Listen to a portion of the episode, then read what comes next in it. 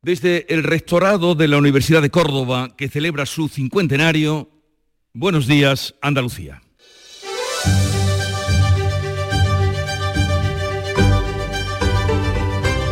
En Canal Sur Radio, La mañana de Andalucía con Jesús Vigorra.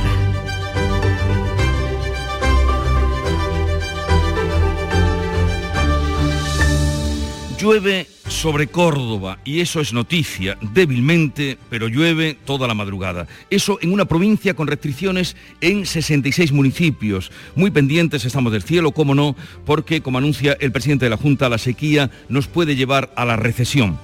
Fuerte recesión, pero política, es la que tienen en el Reino Unido con la dimisión de Liz Truss al mes y medio de su toma de posesión. Gran tormenta la que recia entre Tories y laboristas. Ya en España hoy concluye el plazo para que los grupos parlamentarios presenten en el Congreso sus enmiendas a la totalidad de los presupuestos generales del Estado. Todo eso el día en el que entra en vigor la ley de la memoria democrática. La mañana de Andalucía. Social Energy. La revolución solar ha llegado a Andalucía para ofrecerte la información del tiempo. Viernes 21 de octubre en el que vamos a tener cielos nubosos con chubascos en la vertiente atlántica que pueden ser localmente fuertes por la mañana. Suben las temperaturas máximas en la vertiente mediterránea y no cambian en el resto de Andalucía. Está activo el aviso amarillo por lluvias en Córdoba, Huelva y Sevilla hasta mediodía. Los termómetros van a oscilar hoy entre los 20 grados de Sevilla, los 22 de Córdoba y hasta 30 se van a alcanzar en Granada. El otoño llegó y vas a decir no a la subida de luz. Ahora ilumina tu hogar noche y día consumiendo tu propia energía y ahorra hasta el 90% en tu factura de luz gracias a nuestras baterías premium. Instalaciones garantizadas 25 años. Pide ya tu estudio gratuito en el 955 44 11 11 o socialenergy.es y aprovecha las subvenciones disponibles. La revolución solar es Social Energy. Y a esta hora, como siempre, y hacemos cada día, vamos a ver cómo está el tráfico en las carreteras de Andalucía. Conectamos con la DGT, nos atiende David Iglesias. Buenos días. ¿Qué tal? Muy buenos días. A esta hora, afortunadamente, situación relativamente cómoda en las carreteras de Andalucía, pero sí destacamos un accidente en la A7 en Almería, en Aguadulce, en la entrada a la capital almeriense. También tráfico lento en Málaga, en la A7, a la altura de la Cala del Moral, hacia la capital malagueña, y muy densa ya la MA20 en Cruz de Humilladero, en dirección salida de la capital malagueña. En Sevilla, lo más complicado, la entrada por la 49 en Tomares también la SE30 en Villavista, en su enlace con la A4 dirección al aeropuerto, en Córdoba capital, algunas dificultades en esa A4 dirección a Madrid, al igual que en Granada, también dirección norte, en este caso hacia Jaén, en la GR30 en Granada capital. Este viernes en el Eurojackpot de la 11 por solo 2 euros hay un bote de 82 millones. Y tan tatara millonario porque con el Eurojackpot, el mega sorteo europeo de la 11, no solo te haces millonario tú, también tus hijos y los hijos de tus hijos y los hijos de los hijos de tus hijos. Compra ya tu Eurojackpot de la 11, que son 82 millones. Eurojackpot de la 11, millonario por los siglos de los siglos. A todos los que jugáis a la 11, bien jugado. Juega responsablemente y solo si eres mayor de edad. ¿Y tú? ¿Qué radio escuchas? Yo escucho Vigorra, El Yuyu y mi favorita, Charo Padilla. Yo soy del club de los primeros. Mi programa favorito y primordial de mi Charo Padilla. Hay un montón de programas muy buenos en Canal. Y además con el hablar nuestro y la forma de ser nuestra. Canal Sur Radio, la radio de Andalucía. Yo, escucho Canal Sur Radio. Sigue la información con Pérez Alcázar. Volvemos desde el rectorado de la Universidad de Córdoba, donde hoy haremos el programa a partir de las ocho y media. A partir de las ocho y media seguiremos con Jesús Vigorra y con el resto del equipo. Ahora les vamos a contar las noticias de Andalucía que pasan por la lluvia que ha comenzado a caer y que no va a paliar la grave situación de sequía que vivimos. El presidente de la Junta exige al gobierno inversiones que eviten que la falta de agua aboque a Andalucía a la recesión económica, Beatriz Galeano. Pese a las lluvias que está dejando la borrasca Armand, la situación en Andalucía sigue siendo crítica. Los embalses están al 20% de su capacidad. Ante esta situación, el presidente Juanma Moreno pide al Gobierno que acelere obras urgentes y que destine fondos europeos precisamente a eso, a luchar contra la sequía. Ya no sé cómo pedirlo, por favor. Por favor, que igual que estamos haciendo obras de urgencia que nos van a permitir tener 73 hectómetros cúbicos, necesitamos grandes obras de urgencia, de urgencia para intentar paliar la situación. Si no llueve, durante este año, ¿qué hacemos? En Almería, el ministro de Agricultura, Luis Planas, ha dicho que el agua no puede ser motivo de conflicto político. No es una materia para convertirla en un motivo de conflicto, entre comillas, político. Es una materia para intentar resolver el problema que nos ocupa. Y el problema que nos ocupa es como en estos momentos un sector estratégico para Andalucía y para España, como es el sector agroalimentario, puede continuar siendo apoyado en el contexto en que nos encontramos. Precisamente en Córdoba hay 66 municipios con cortes de suministro. La Junta ha anunciado la finalización en 2024 de la canalización de aguas de Sierra Bollera a la colada. En breve se va a licitar la obra mientras el Gobierno central ejecuta obras para el suministro provisional. Ese proyecto afecta a 27 municipios y sus 80.000 habitantes y va a contar con algo más de un presupuesto de algo más de 11 millones de euros. La consejera de Agricultura, Carmen Crespo, destaca la declaración realizada como obra de urgencia ya este proyecto está terminado y que se va a licitar y además que hemos conseguido a través de los servicios administrativos de la Casa declarar de urgencia la obra para recortar los plazos en lo máximo posible. Precisamente en Córdoba nos situamos porque la sequía afecta a los humedales del sur de la provincia. De las seis lagunas protegidas que alberga, solo dos tienen agua a estas alturas del año. Miguel Vallecillo, cuéntanos, buenos días. Eh, buenos días. El Patronato de los Humedales se está reuniendo actualmente para buscar soluciones y sobre todo intentar mantener vivas estas zonas que se han convertido en hábitat de numerosas aves acuáticas. Sin embargo, muchas de estas aves, casi todas, están buscando últimamente municipios costeros ante la sequía que sufrimos. el director conservador de los humedales del sur de la provincia de Córdoba es Juan de la Cruz se ha secado eh, concretamente en octubre del 2021 y esa laguna no se secaba desde el año 95. Así que, como quien dice, 27 años después, pues se ha repetido un ciclo de escasas precipitaciones y baja recarga de acuíferos que ha hecho que incluso estas lagunas a priori permanentes pues estén secas, como la del Rincón, que está entre Aguilar y Moriles. Ojalá que recupere la vida estos, humedales. Ojalá, Miguel, ojalá. Les hablamos a las 8 y 7 minutos de la crisis energética, un asunto que se está debatiendo en Bruselas por los líderes comunitarios y por el que ayer Francia lograba tumbar, como así pretendía, el MidCat, el proyecto de gasoducto desde España a través de los Pirineos. Ambas partes, España y Francia, han acordado construir un canal submarino para energía verde que conecte Barcelona con Marsella. Francisco Ramón. La reunión de Pedro Sánchez con el presidente francés, con Macron, también con el primer ministro portugués, Antonio Costa, terminaba por enterrar ese gasoducto Midcat al que se oponía Francia desde el principio. A cambio, eso sí, eh, Portugal y España han anunciado la construcción de un, canal submarino para hidrógeno verde entre Barcelona y Marsella. Así lo explicaba el presidente del gobierno, Pedro Sánchez. Hemos llegado al acuerdo de eh, sustituir el proyecto del MidCat por un nuevo proyecto que se va a denominar el Corredor de Energía Verde, que va a unir la península ibérica a Francia y por tanto al mercado energético europeo, planteando la alternativa de Barcelona-Marsella. Habrá que saber ahora cuáles son los plazos, eh, cuál es la financiación, cómo se van a repartir esos costes entre los participantes. Fecha clave, el 9 de diciembre en Alicante, antes de la reunión de Euromed. El presidente de la Asociación Española de Hidrógeno, Javier Brey, explicaba precisamente en el Mirador de Andalucía en qué consiste, en qué va a consistir ese proyecto. Lo que se trata es que sea desde el principio compatible con el transporte de hidrógeno y si es necesario, en tanto en cuanto no tengamos hidrógeno que transportar, que sea compatible con otros gases renovables o incluso, si es necesario, con el gas natural. Pero esta infraestructura desde el principio está orientada a transportar hidrógeno desde la península ibérica hacia el resto de Europa. Pues tras esa reunión entre los líderes de Francia, de, España y de Portugal, el presidente francés y los jefes de gobierno de España y Portugal, se ha celebrado una reunión de líderes de la Unión Europea. Se ha prolongado durante 11 horas acabado de madrugada con un acuerdo de mínimos para atajar la escalada de precios de la energía. Se compromete Bruselas a trabajar con urgencia en el desarrollo de un tope al precio del gas y también para generalizar la llamada excepción ibérica al resto de los ciudadanos de la Unión Europea, aunque las dos ideas están condicionadas a análisis de impacto. La Comisión defiende 40.000 millones de euros para ayudar a las familias más vulnerables, también para las pequeñas y medianas empresas, pero sin fecha. España cree que ese acuerdo todavía se queda corto. Así lo exponía los datos del acuerdo la presidenta de la Comisión Europea esta madrugada, Ursula von der Leyen.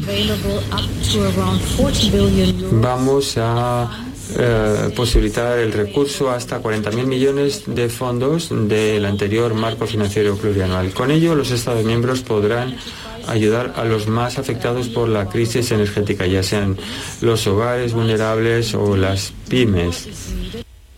Queremos abaratar el coste de la energía y sin embargo tenemos las costas europeas rodeadas de buques metaneros cargados de gas licuado. La Junta cree que las colas de estos barcos en la bahía de Cádiz será un hecho transitorio que se va a resolver pronto. Así lo plantea el consejero de Industria, Jorge Paradela, que recuerda que el problema es que no se puede descargar en los almacenes de gas porque se encuentran prácticamente llenos debido a ese exceso de acopio que ha hecho los países de la Unión Europea. El consejero espera que la situación, como decía, se, solucione cuanto antes. Eso en gran medida es bueno. ¿eh? Los metaneros forman parte de la solución y de esa tranquilidad que debemos tener en España en cuanto al suministro eh, de, de, energía durante el invierno. Los metaneros y las, las regasificadoras, de las cuales, por cierto, la segunda más importante de España la tenemos en Huelva, son parte de la solución. Ese pequeño atasco de buques, que yo creo que es algo transitorio, forma parte, como usted dice, de una buena noticia en realidad. Pues la más importante, la segunda más importante de España de esas regasificadoras está en Huelva y el director del puerto onubense es Ignacio Álvarez Osorio. Buenos días, director. Hola, buenos días, encantado de estar con vosotros. Bueno, eh, ¿cuál es la situación exactamente en estos momentos? Eh, leíamos en el día de ayer, 35 metaneros esperaban fondeados eh, poder descargar alrededor de puertos europeos, 11 de ellos en el entorno de la bahía de Cádiz, que me imagino que estarán esperando poder atracar en el puerto de Huelva. Bueno, a ver, yo, yo quiero aclarar para, para que sepamos cómo funciona el sistema gasista. El puerto de Huelva eh, tiene efectivamente, como he escuchado al, consejero, la segunda planta regasificadora de, España y la, y la única de, Andalucía. el puerto del punto de vista marítimo no tiene ningún problema para acoger tanto a los metaneros que ahora mismo están acogiendo como a muchos más.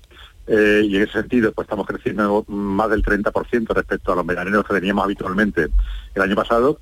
Pero es cierto que el sistema gasista español, en su capacidad de almacenamiento, ha ido realizando eh, acopios pues, de cara al invierno para tener garantizada la reserva de combustible eh, en toda España.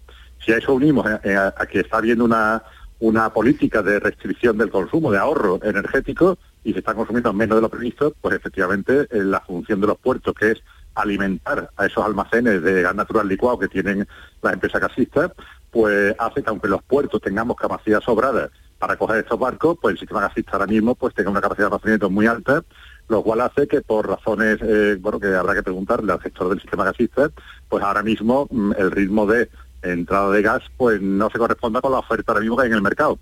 Pero como también decía el consejero, esto yo no le tengo que ser ningún problema, esto significa que tenemos las reservas prácticamente eh, llenas y por tanto tenemos una garantía total de suministro de cara al invierno.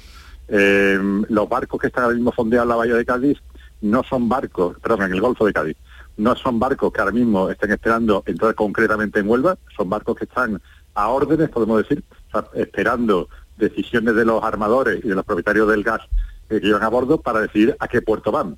Podrían venir a Huelva, que es el más cercano, si en un momento dado pues así se decide, o podrían ir a, cualquier otro puerto.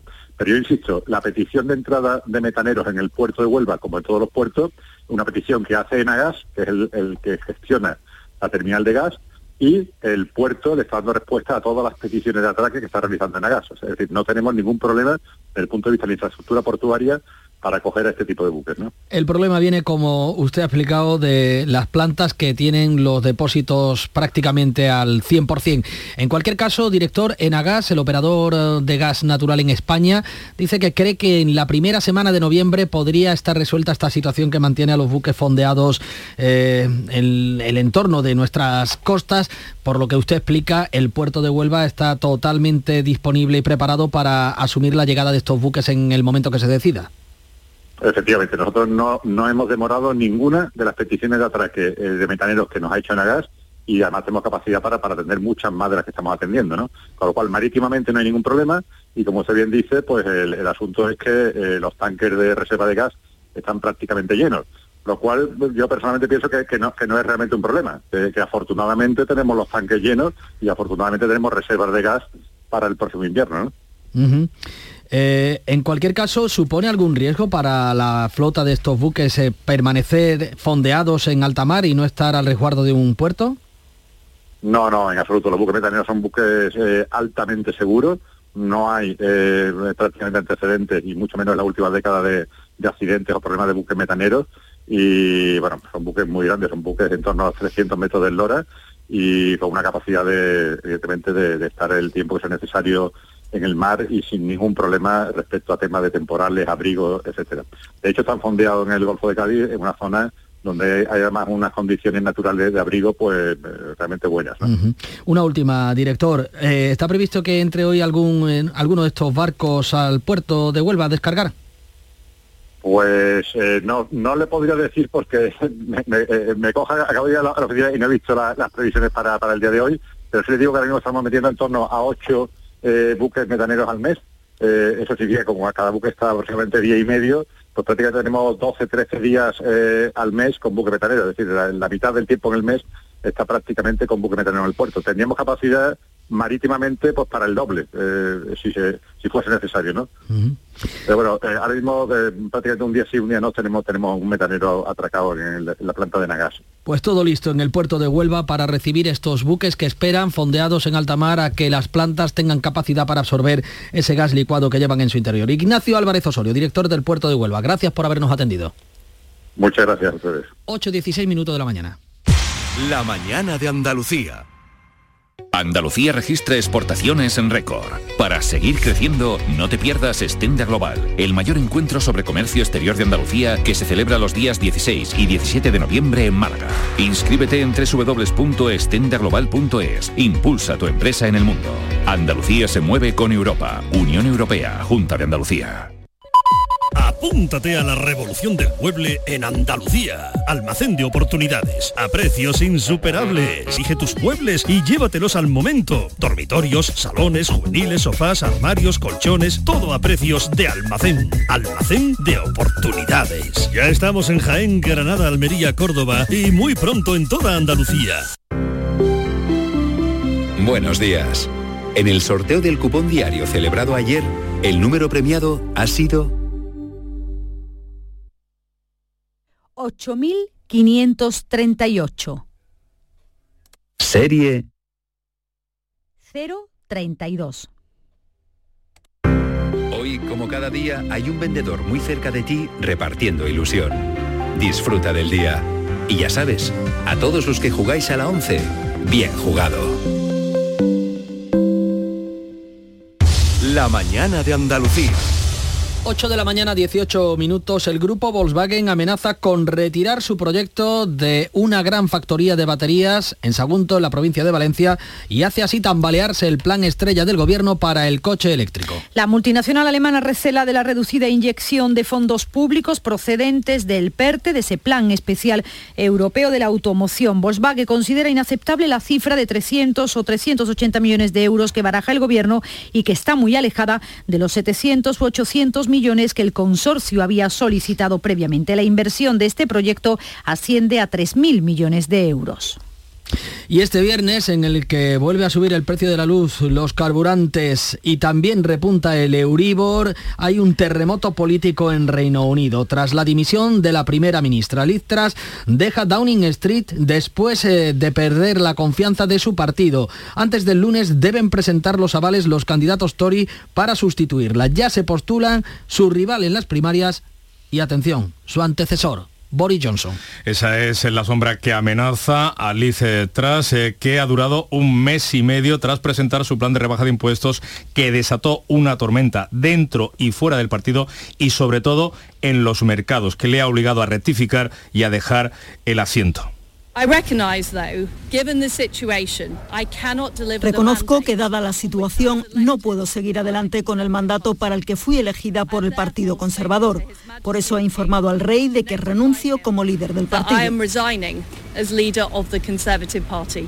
El cese de su ministro de Economía, la dimisión de la titular de Interior, han sido los detonantes finales. El Partido Conservador ha endurecido los avales para elegir a su sustituto. Los aspirantes deben contar con el apoyo de 100 de los 357 diputados Tories antes de las 2 de la tarde del próximo lunes. Ya se postulan el rival detrás en la primaria, Rishi Sunak, y el anterior primer ministro, como decías Manolo, Boris Johnson. La bolsa británica ha repuntado, se ha relajado la deuda y los laboristas piden eh, elecciones. No en vano, tienen 33 puntos de ventaja en las encuestas. Este viernes va a concluir el plazo para que los grupos políticos en el Congreso presenten sus enmiendas a la totalidad de los presupuestos generales del Estado. Así que el Gobierno está pendiente de lo que hagan Esquerra Republicana, PNV y Bildu, que van a apurar hasta el último minuto. PP, Vox, Ciudadanos, Junts y la CUP y los diputados de Foro Asturias y Navarra Suma ya han avanzado que sí la presentarán. Estos grupos parlamentarios suman 159 votos frente a los 153 con los que cuentan el PSOE y Unidas Podemos. De ahí la trascendencia de saber qué van a hacer los independentistas catalanes o los nacionalistas vascos para evitar que el Congreso devuelva al Ejecutivo sus cuentas. Y en medio de esta negociación parlamentaria sobre el presupuesto, la ley trans mantiene abierto el desencuentro entre socialistas y Unidas Podemos, socios de coalición, pero no solo, también hay desencuentro en el seno del propio PSOE. Ante el cisma que amenazaba con agrietar todavía más las relaciones entre socialistas y mm, Podemos, dentro y también dentro de la familia socialista, el grupo parlamentario se ha visto la necesidad de aclarar que las únicas dudas en torno a la ley son por la posible equiparación de algunas violencias a la violencia de género. Lo explicaba el ministro de la Presidencia, Félix Bolaños. El compromiso del Partido Socialista, que siempre ha sido vanguardia en el avance y en la ampliación de los derechos en nuestro país, es absolutamente indiscutible. A partir de aquí, la vocación del Parlamento es mejorar las leyes el feminismo clásico cuestiona la seguridad jurídica. En este grupo destaca la ex vicepresidenta Carmen Calvo, actual presidenta precisamente de la comisión que tramita la norma y que ha retrasado su tramitación al abrir el plazo de enmiendas. Por la dignidad de los colectivos LGTBI de toda la vida, creo que soy la primera ministra de toda Europa que salió con la bandera del orgullo y ahí seguimos. Irene Montero se mantiene, la ministra asegura que desde su partido no, va, no se va a dar un paso atrás. Toda la comunidad trans y las personas LGTBI tienen que saber con claridad que, que no vamos a consentir ningún retroceso en derechos respecto a lo pactado en, en el texto de la ley. Este viernes también entra en vigor la Ley de Memoria Democrática. La norma fija el 31 de octubre como Día del Recuerdo de las Víctimas y prevé multas de hasta 150.000 euros por hacer apología del franquismo. Y esa norma obliga además, por ejemplo, a la Hermandad de la Macarena a retirar de la Basílica los restos de Keipo de Llano enterrado en el templo. El hermano mayor, José Antonio Fernández Cabrero, espera que le digan qué debe hacer. Nosotros no tenemos ningún problema con Keipo. Quizás alguien lo tenga. La hermandad está esperando que le digan qué tiene que hacer pues que arbitren pronto el decreto y nos digan qué tenemos que hacer para hacerlo. La Hermandad de la Macarena lo hará cuando nos lo digan. Y además estoy deseando. Además, la ley considera franquistas al menos cinco títulos nobiliarios que fueron concedidos durante la transición por el rey Juan Carlos y suprime una treintena de dignidades como ducados, marquesados o condados que fueron otorgados durante la dictadura franquista. 8, 23 minutos de la mañana. Los precios de los aceites de oliva y de las grasas vegetales se han incrementado desde enero entre un 25 el virgen extra y un 74% el aceite de girasol. Cuéntanos, Alfonso Miranda. Desde el día 1 de enero la grasa vegetal que menos ha subido ha sido el aceite de oliva virgen y virgen extra con 23,65%. Los refinados y el de lujo ha subido un 52%, pero es que el resto de grasas animales y vegetales se ha disparado. Por ejemplo, el aceite de maíz ha subido un 60% y el de girasol un 74%. Así se pone de manifiesto en el estudio realizado por el Máster de Dirección de Empresas Oleícolas de la Universidad de Jaén que ha dirigido Juan Vilar. Cuando sube el precio del aceite de oliva, quien antes deja de consumir es el hogar, en este caso lo tiene difícil el consumidor no ser fiel al aceite de oliva porque realmente el resto de grasa animal y vegetales se han incrementado en mayor medida el informe destaca que aunque suba, el consumidor sigue siendo fiel al aceite de oliva virgen extra.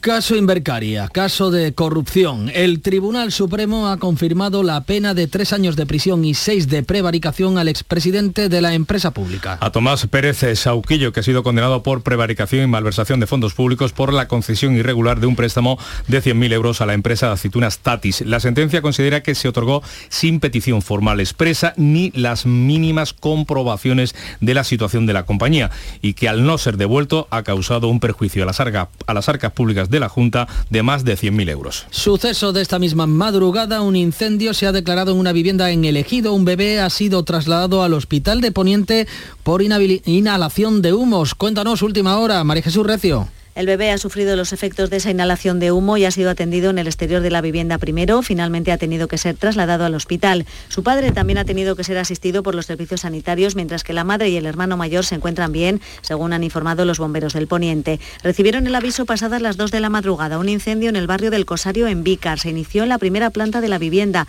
donde estaba la madre. El padre y los dos niños dormían arriba. Un vecino les ayudó a salir entre el humo. Ya se investigan las causas del incendio. Además, este jueves han sido rescatados 21 personas en dos pateras y avistado un cadáver en alta mar por un helicóptero de la Marina francesa que dio el aviso a la Guardia Civil. Roja ha atendido a unas 100 personas, indica, en las últimas horas llegadas en pateras a la provincia. Y a esta hora está previsto que se retomen las labores de búsqueda del piloto sevillano Santiago Durán, cuya avioneta desaparecía el miércoles. Las autoridades confían en que la meteorología permita desplegar los medios aéreos. El último rastro de la señal de su móvil se perdía en Orense, pero los rastreos se centran en la provincia de Zamora, como explica el subdelegado del Gobierno en la provincia gallega, Emilio González. Y que acorta de alguna manera pues, a posibilidades de encontrar una determinada zona que apunta desde a, zona de Acanda, Tagarnelo, hacia, hacia zona de Puebla de Sanabria, Camanzana de Tera.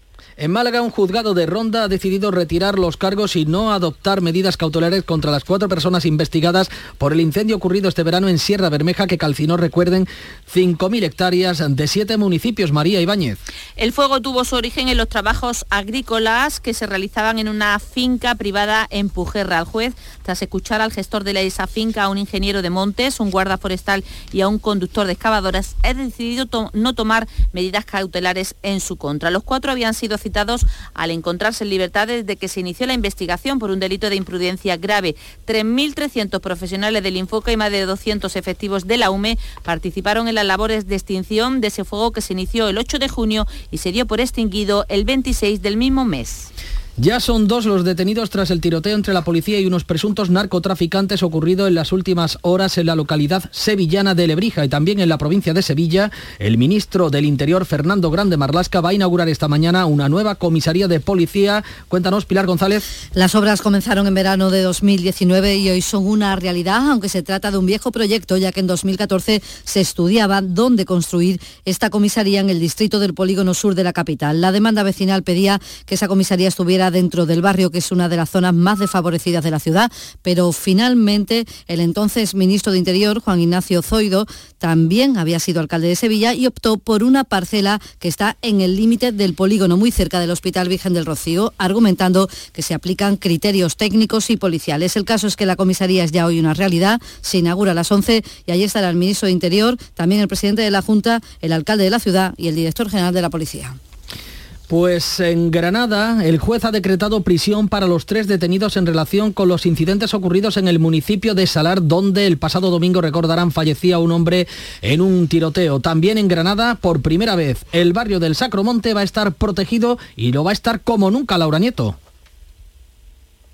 Así se contempla en el avance del nuevo plan Albaicín y Sacromonte que el equipo de gobierno de Granada lleva hoy a la Junta Local. Después de 30 años se plantea un nuevo documento para que esta parte del conjunto histórico tenga un planeamiento adecuado. Entre otras cosas, se pretende sacar los coches de las calles del Albaicín, para lo que se planean hacer aparcamientos de borde en zonas exteriores y plantea accesos alternativos. Pero el concejal de urbanismo, Miguel Ángel Fernández Madrid, destaca sobre, sobre todo la protección del barrio de las Cuevas. Ya si nos pone en condiciones de eh, reclamar que el Sacromonte también forme parte de eh, la pata de sitios y de monumentos, de, zonas declaradas como, como patrimonio de la humanidad, que, como eh, sabéis, pues tiene la Alhambra, tiene el Albaicín y quedaba como en un oasis en tierra de nadie, en una isla ahí desierta, el, Sacromonte. Nuevo plan que se aprueba hoy. Bueno, pues eh, nuevo plan que, del que conoceremos detalles en un día en el que celebramos la buena noticia de que la Archancha localizara al bebé que fue secuestrado de un hospital de Basurto. La policía eh, autonómica vasca ha detenido ya a la mujer de 24 años, autora de este secuestro. Cuando se acercan las ocho y media de la mañana, momento de abrir tertulia, lo hacemos desde Córdoba, donde hoy hacemos programa especial con motivo del aniversario de la Facultad de Veterinaria. A las 9 hablaremos con el secretario general de los socialistas andaluces, Juan Espadas.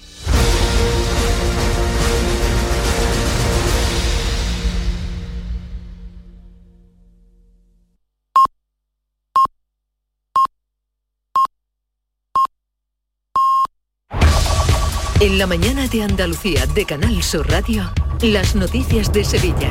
Con Pilar González.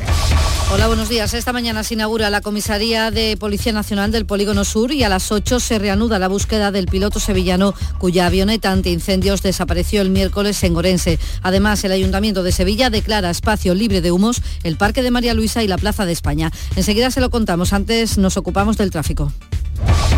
Hay retenciones en las habituales vías de entrada a la capital y en el interior de la ciudad. El tráfico es intenso en las vías de acceso y también en las principales avenidas.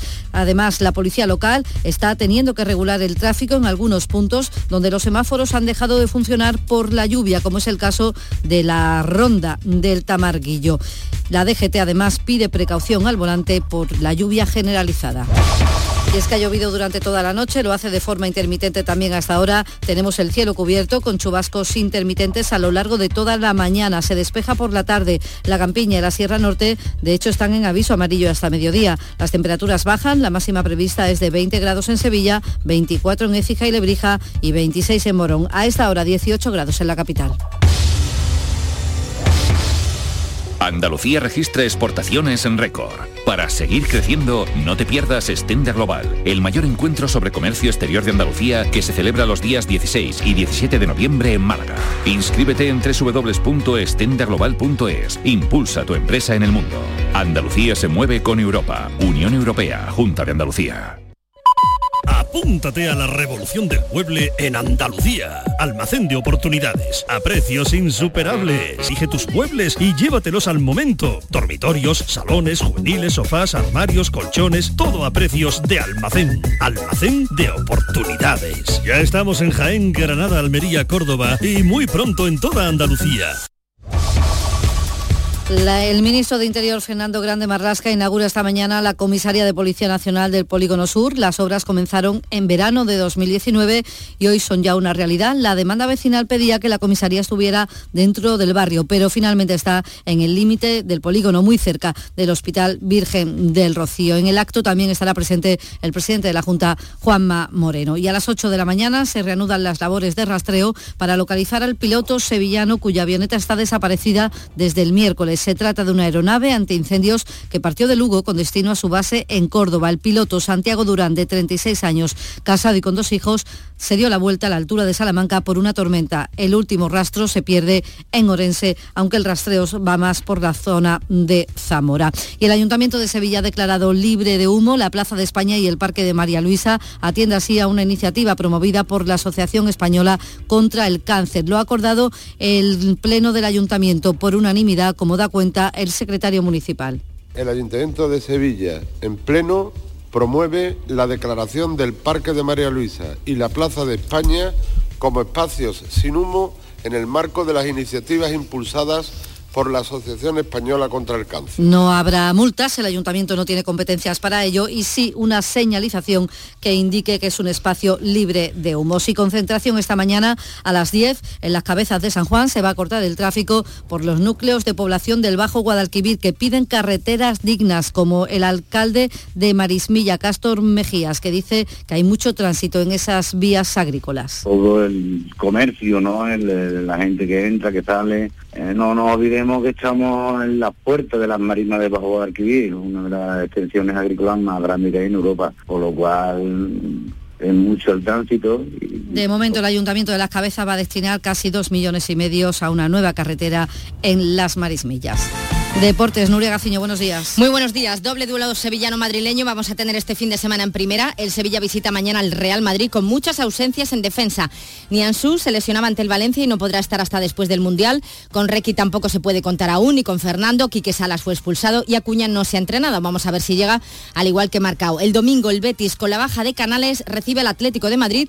El club verde y blanco no va a presentar alegaciones a competición una vez analizadas las imágenes y teniendo en cuenta la redacción tan ambigua del acta de Mateo Laoz, entienden que será difícil poder anular alguna de las dos amarillas. Gracias, Nuria. En el Festival de las Naciones comienzan hoy los tres días temáticos dedicados a Bulgaria y desde hoy hasta el domingo se celebra el Festival Internacional de Arquitectura Open House. Permite visitar de forma insólita las cubiertas de la Plaza de España, el Hotel Colón, la Casa del Rey Moro o el Campus Palmas Altas. También calles como San Luis o A esta hora 14 grados en Cazalla, 19 en Lebrija.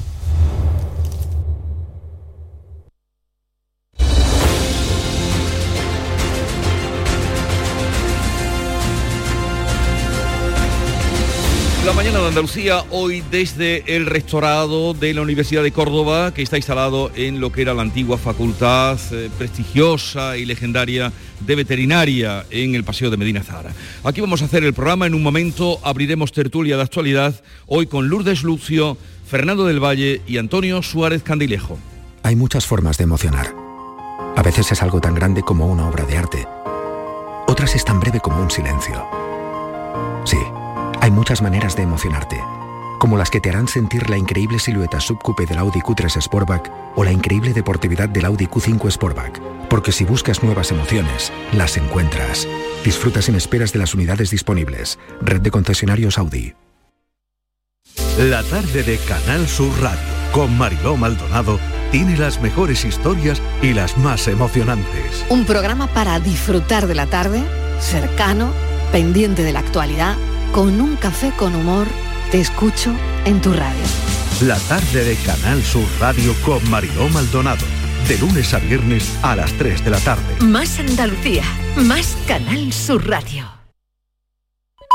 Apúntate a la revolución del mueble en Andalucía. Almacén de oportunidades, a precios insuperables. Exige tus muebles y llévatelos al momento. Dormitorios, salones, juveniles, sofás, armarios, colchones, todo a precios de almacén. Almacén de oportunidades. Ya estamos en Jaén, Granada, Almería, Córdoba y muy pronto en toda Andalucía. Buenos días. En el sorteo de mi día de la 11 de ayer, la fecha ganadora ha sido 31 de julio de 1977. Y el número de la suerte, el 02. Recuerda que hoy, como cada viernes, tienes un bote millonario en el sorteo del Eurojackpot de la 11. Disfruta del día. Y ya sabes, a todos los que jugáis a la 11, bien jugado. ¿Y tú? ¿Qué radio escuchas? El Club de los Primeros, Jesús Vigorra y todos los programas que tiene Canal Sur, los mejores. Yo estoy 24 horas con Canal Sur. Es la mejor cadena que se puede escuchar. Sobre todo los informativos me encantan porque me dicen cosas para estar alerta. Canal Sur Radio, la radio de Andalucía. Yo, escucho Canal Sur Radio. En Canal Sur Radio, la mañana de Andalucía con Jesús Vigorra. Y vamos ya a charlar de los temas que les venimos contando esta mañana desde primera hora, hoy y a partir de este momento, haciendo el programa desde el rectorado de la Universidad de Córdoba que cumple 50 años y 175 años la Facultad de Veterinaria. Bueno, saludamos a Lourdes Lucio del diario El País. Lourdes, buenos días. Sus, ¿qué tal? Bien, bien. ¿Qué tal? También. También está con nosotros Fernando del Valle, director de la edición de ABC Andalucía. Fernando, buenos días. Hola, ¿qué tal? Buenos días. Good morning. ¿Qué tal por Málaga? Ahora hablaremos, ahora hablaremos. ¿Qué tal por Málaga? ¿Llueve? No, todavía no llueve. Estamos esperando como agua de octubre la lluvia, pero de momento lamentablemente no tenemos la suerte que tenéis por esos lares. Eh, lo dices por Córdoba, ¿no? Eh, sí. Buen sitio. está, está lloviendo, por lo menos ha amanecido lloviendo. Precioso sitio en el que te encuentras hoy. Eh, vamos ahora con eh, Antonio Suárez Candilejo, director de Huelva Hoy. Antonio, buenos días. ¿Qué tal? Buenos días. ¿Y por Huelva qué? Pues por Huelva ahora no llueve, al menos en la capital, pero ayer diluviaba en toda la provincia, con lo que estábamos súper contentos. A ver si sigue lloviendo. Parece que las previsiones nos dan agua al menos hasta el próximo lunes y de hecho estamos en aviso amarillo hasta las 8 y 59 minutos. La Agencia Estatal de Meteorología es tan precisa que te dice la hora exacta. Podría decir hasta las 9 de la mañana, pero no, hasta las 8 y 59 minutos de la mañana estamos en aviso amarillo. Hay que ver cómo estamos con el agua. Bueno, tormenta política, ya en el saludo Fernando dejaba notar por dónde vamos a ir. Eh, eh, tormenta política y gorda la que tienen en el Reino Unido con la dimisión de Liz Truss eh, mes y medio después de tomar posesión la posibilidad de la vuelta de Boris Johnson, en fin, ¿cómo os ha sorprendido mucho la dimisión de la mujer que dijera el día anterior dijo yo soy resistente eh, y que al día siguiente, bueno, estas cosas tiene la política, ¿no? Sin duda, dijo que no iba a desertar y 24 horas después pues estaba entonando el, adiós. La verdad es que es un poco lamentable el espectáculo que está dando el, Reino Unido eh, si un país se empeña en pegarse tiros en el pie, pues lo más probable es que al final termine cuando menos cojeando o algo peor, que es lo que le está pasando a Reino Unido desde que David Cameron se instaló en el populismo y decidió, después casi de haber roto el país con, aquel referéndum de, Escocia, em, pues eh, convocar el referéndum del Brexit, que, que, partió, recordemos, a su propio país. Hay que acordarse del resultado, que fue un 52% a favor de abandonar la Unión Europea eh, solamente eh, y a partir de ahí todo lo que ha venido ocurriendo así han estado instalados en el disparate que tuvo como colofón ayer esta dimisión de la primera ministra solo 45 días después de haber tomado posesión. qué más les puede pasar? Eh, yo pienso que no le quedaba otra realmente a la señora atrás la, de su salida. Los últimos sondeos, no olvidemos que, quedaban que, solo contaba con el eh, respaldo de un 10% de los británicos. Y ahora precisamente le abren la puerta los que hace tan solo unos días la, aplaudían. Yo creo que la líder conservadora, bueno, pues ha cometido demasiados errores, eh, ha hecho bien en dimitir porque ya no le quedaba, ya digo, insisto, otra salida. Pretendió yo creo que ser un poco emulando a la política y la actitud de, de la señora Thatcher ser otra dama de hierro, pero yo creo que finalmente ha sido una dama de barro como estamos comentando. Comentaba mm, eh, Fernando el tema de que, bueno, pues con Cameron eh, la cosa ya empezó a dar tumbos, pero yo creo que desde Tony Blair eh, Reino Unido no levanta cabeza prácticamente. Estamos hablando de la sexta potencia mundial en estos momentos. Pero también si me apuráis, yo creo que esto pone en manifiesto la, dimensión de la señora Truss, la falta de liderazgo mundial que tenemos en estos momentos, el nivelito que tenemos en los, en los mandatarios que tenemos hoy por hoy en las primeras potencias de, mundiales. Lo peor, lo peor también en este caso creo, es que suene ahora precisamente como su posible sucesor, Boris Johnson, el que, bueno, pues eh, el que empezó, podríamos decir, el entuerto que tenemos en estos momentos en el eh, Reino Unido. Sí, eh, bueno, yo creo que no es solamente una responsabilidad individual, es el Partido Conservador el que elige a la señora atrás como primera ministra, la elige en primaria, no convoca, el partido no, convoca elecciones como quizás debería haber hecho eh, eh, y bueno, es una responsabilidad colectiva. Yo, aconsejo la lectura hoy de un artículo de Luis Uría en La Vanguardia que mm. titula muy gráficamente El Partido Caníbal y que hace referencia a lo que comentaba Fernando. ¿no? O sea, el, Partido Conservador lleva... Mm, eh, en luchas internas desde prácticamente 2010 con, Cameron. Cameron convoca el referéndum del Brexit eh, porque hay una parte de, su partido más nacionalista que le, empuja a ello, no cree en la salida del Reino Unido de la Unión Europea, aún así lo convoca y el resultado es el que efectivamente es el que fue, 52 más o menos, el 52% a favor y el 48% en contra. Eso provoca una fractura social, una fractura política y, tiene consecuencias económicas que estamos viendo. A partir de ahí, bueno, pues viene eh, Cameron, la señora May, Johnson y ahora eh, Liz Truss, ¿no? Eh, y la, primera decisión que toma Liz Truss cuando, cuando su partido la, elige es proponer una rebaja brutal de impuestos y los mercados, la libra se hunde, el Banco de Inglaterra tiene que salir al rescate de, eh, de, la libra. Bueno, y ahora en esa estamos, ¿no? Ahora mm, lo que hay, vamos, por lo que leo también en los titulares de la prensa británica, pues que los partidos están pidiendo elecciones, que, la, decisión del primer ministro ya no puede descansar, las elecciones eh, en, Reino Unido tocarían en 2025, ¿no? Pero que la, que, que la elección de la primera ministra o el, próximo primer ministro no puede recaer solo en los 88.000 militantes del Partido Conservador, sino en los 65 millones de electores ah, británicos. ¿no?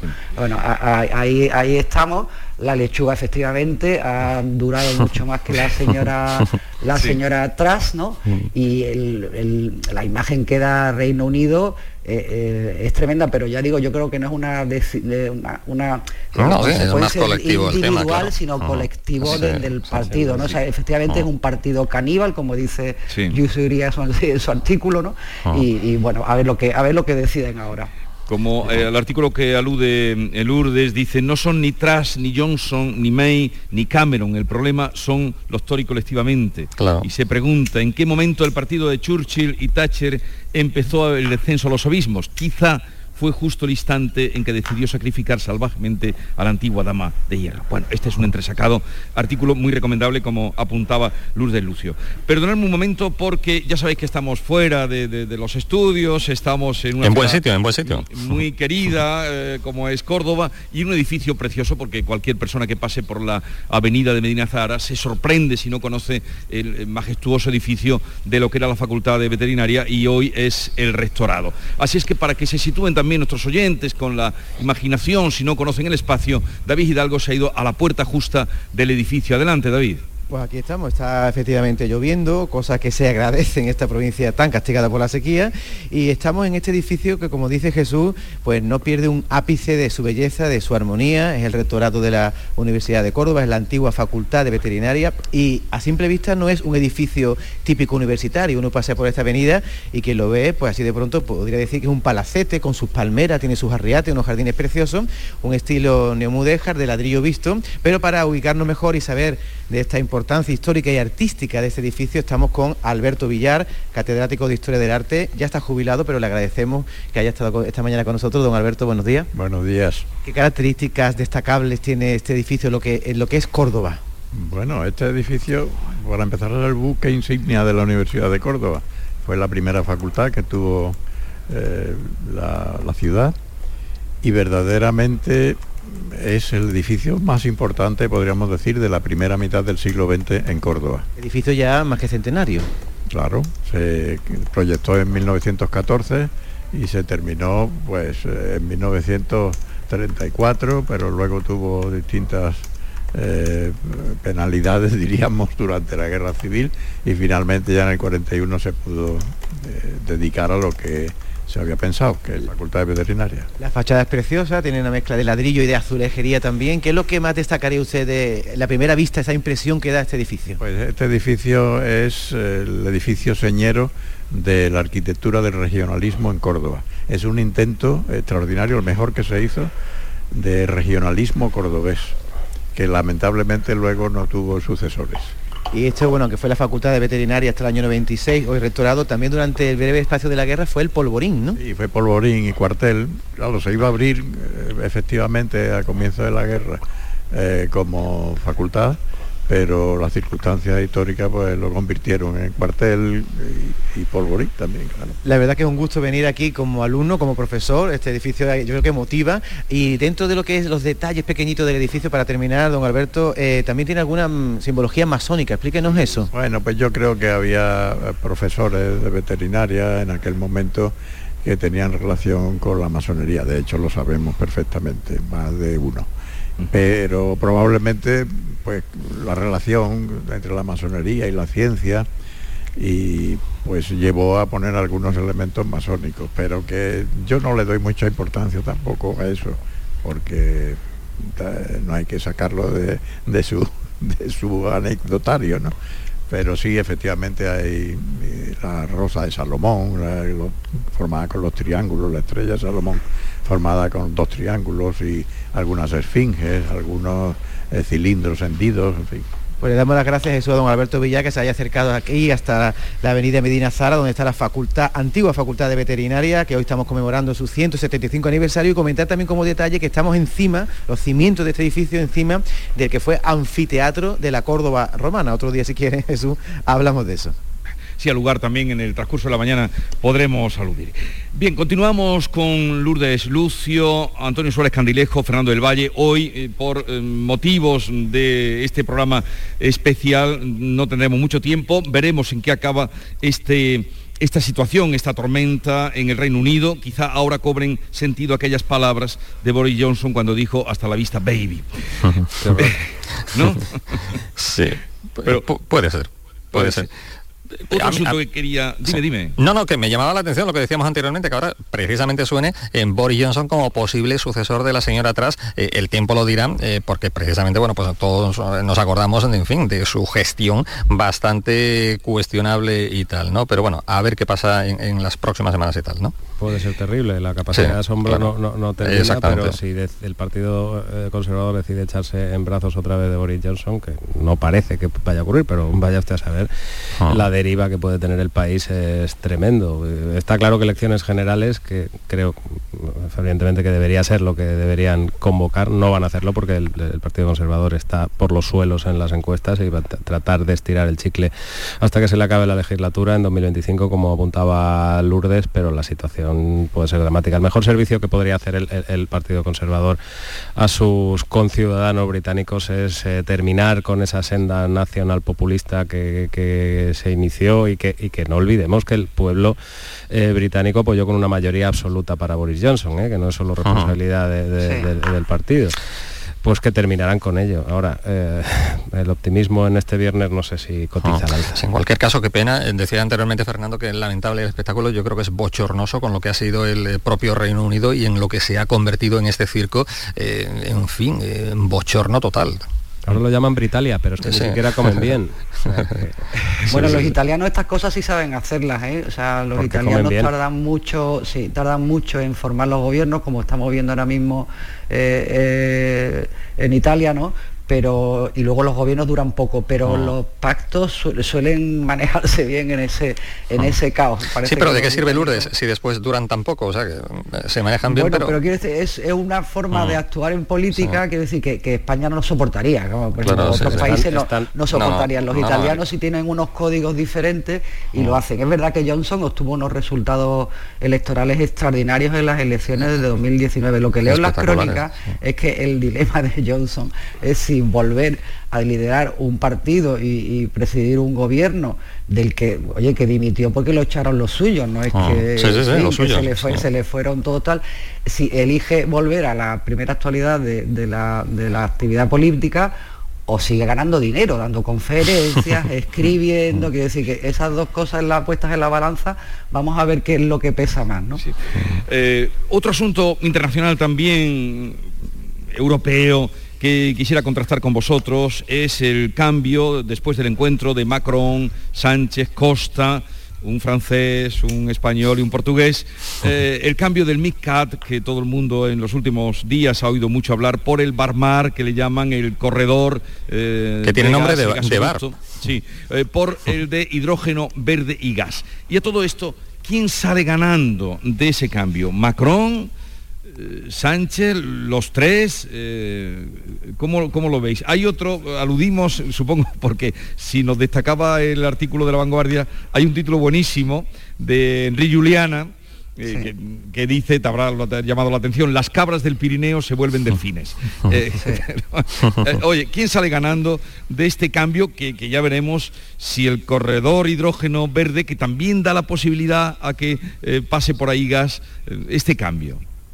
Yo creo que podríamos salir ganando en definitiva los tres si se hacen las cosas bien. Lo que pasa que ahora habrá que ver eh, quién costea este, este tubo, este tubo submarino, los plazos, porque se está hablando de que el, gasoducto este nuevo podría entrar en funcionamiento no antes del próximo año 2030, pero a mí lo que me llama la atención es que, y tiene mérito, y siempre lo, he dicho, tiene mérito que Pedro Sánchez haya vendido como un triunfo eh, su derrota ante, Macron. Yo creo que todos recordamos que Francia se opuso, se opuso desde un principio principio al MidCat eh, que defendían eh, España y Portugal.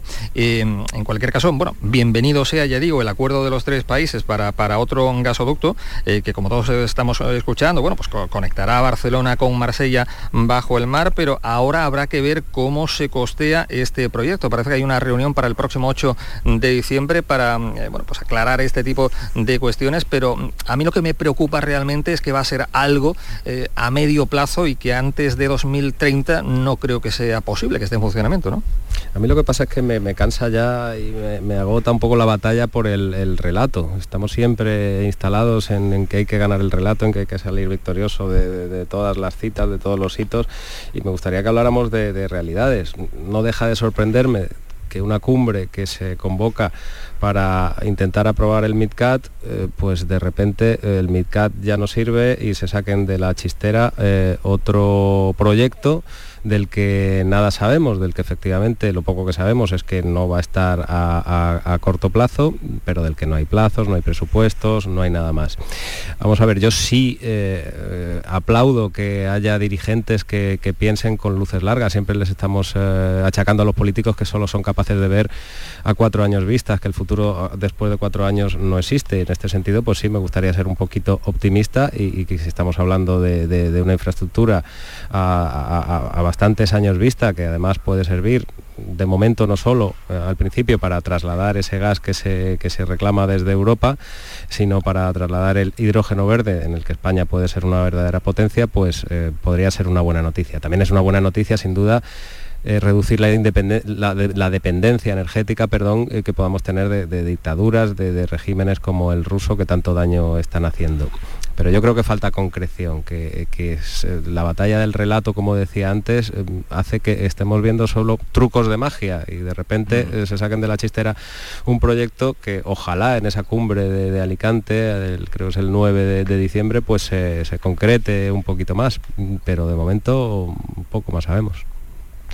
Bueno, yo, no creo que sea un truco de, magia, ¿no? Yo creo que hay un veto, vamos, creo, hay un veto de Francia a la construcción de un gasoducto que pase por los Pirineos, eh, supuestamente porque los ecologistas se oponen, pero en realidad también hay mucho voto de la ultraderecha francesa ahí en contra de, ese, proyecto. ¿no? Entonces, a la, vista del veto francés, que era bastante rotundo, eh, plantean una alternativa eh, la alternativa ahora es un gasoducto, lo llamen como lo llamen, quiero decir, pero en principio se va a utilizar en un futuro para transportar hidrógeno verde, eh, y, pero ahora que era lo más, lo más urgente, y no será ahora, dentro del año 2030 a lo mejor no tenemos estos problemas que está teniendo Europa de, energía, o sí, no, nadie, lo sabe, ¿no? Nadie lo sabe. Y hay una alternativa que plantean pues, los dos primeros ministros de Portugal y de, y de España y el presidente de la República Francesa. Bueno, a partir de ahí, todo, como dice Fernando, todos son incógnitas. Hay una cumbre convocada el 9 de diciembre en Alicante y entonces ese pacto político porque la cumbre que se está celebrando ahora mismo en Bruselas no es para tratar el MISCAT, es para, para, ver cómo se reduce o cómo mm, aminora el precio del gas la factura, eh, la factura de la electricidad. ¿no? Entonces, el 9 de diciembre, ahí donde tienen que concretar quién paga esto, qué plazo, o sea, todos los detalles de un proyecto que ahora ¿Y cuánto va a costar? Eh, exactamente. Eh, y si la Unión Europea pues, va a aportar fondos o no, o no va a aportar fondos, porque esto también beneficiará a toda Europa, no solamente a los tres países, ¿no? Y ahí es donde cuando veamos la letra pequeña, pues eh, nos enteraremos, en fin, si que, es lo mejor, que podemos comparar, quiere decir, pero ahora mismo hay pocos datos más allá del, anuncio, ¿no? Otra cosa que me queda a mí por saber es qué piensa Alemania de este, de este cambio de, guion, de este viraje de timón tan, tan, tan, abrupto, porque Alemania era la, claro. era la primera interesada en que se, que se hiciera el, el, el y se encontró con el veto de, Francia. Todavía no sabemos. Eh, esta reunión que se está celebrando en Bruselas parece ser en torno a cómo abaratar el precio del gas, da la impresión de que lo único que van a hacer es dar una nueva patada para adelante y que de momento no van a decidir nada más allá de esas buenas palabras de que hay que topar, de que vamos a estudiar esos mecanismos para ver si podemos adaptar la excepción ibérica que otros no quieren. Alemania tiene ese problema, tiene esa urgencia que el Barmar desde luego no resuelve, que ojalá resuelva problemas a futuro, pero la, más urgente no la resuelve. Así que vamos a ver qué dice Alemania, que será importante. Pero que pudiera resolverlos es a largo plazo. Lo que pasa es que a, a, veces nos empeñamos en querer mm, vender como si fuera al día siguiente, con, con lo que cuesta, con, Sí, eh, con lo que con estamos acostumbrados a cómo se alargan los plazos de, de grandes obras como esta, ¿no? Es que precisamente el Midcat yo creo que estaba, no sé si al 20% de ejecución, ya ahí se habían invertido, eh, en fin, un, un dinero bastante importante. Ahora ese proyecto se desecha de buenas a primeras y ahora, eh, no sé si truco, como decía Fernando, o no, pero ahora nos sacamos de la chistera otro proyecto. eh, algunos, en, en fin, creo que exageran, que comparaban el Midcat con el AVE y ahora esto sería el tren de la bruja, creo que no es para, eh, para tanto. Necesitamos el proyecto, pero claro, a tan largo plazo, no sé si como creo que decía Lourdes, en 2030 tendremos el problema actual, ¿no? Que ojalá y no lo tengamos ya, ¿no? Pero bueno, mm, se antojan soluciones, si es posible, más, eh, más en fin, que sean más, más inmediatas, ¿no? No faltan datos, porque también claro, eso de decir... Es que no se ha falta nada, vamos, y, claro. y dineros, pero claro, eso de decir eh, corredor de hino- hidrógeno verde, Verde, por el verde, que sí. pasará eh, gas, y si pasará gas es que puede pasar, y, y cuánto va a pasar. En fin, vamos a llegar a las 9 de la mañana, enseguida damos el día por delante con Paco Ramón y continuamos. Ya les anuncio que a partir de las 9 y 10 hoy vamos a recibir a Juan Espada, secretario general del PSOE en Andalucía, para repasar eh, pues la actualidad política hoy con eh, nuestro programa. Bueno, llegamos a las 9.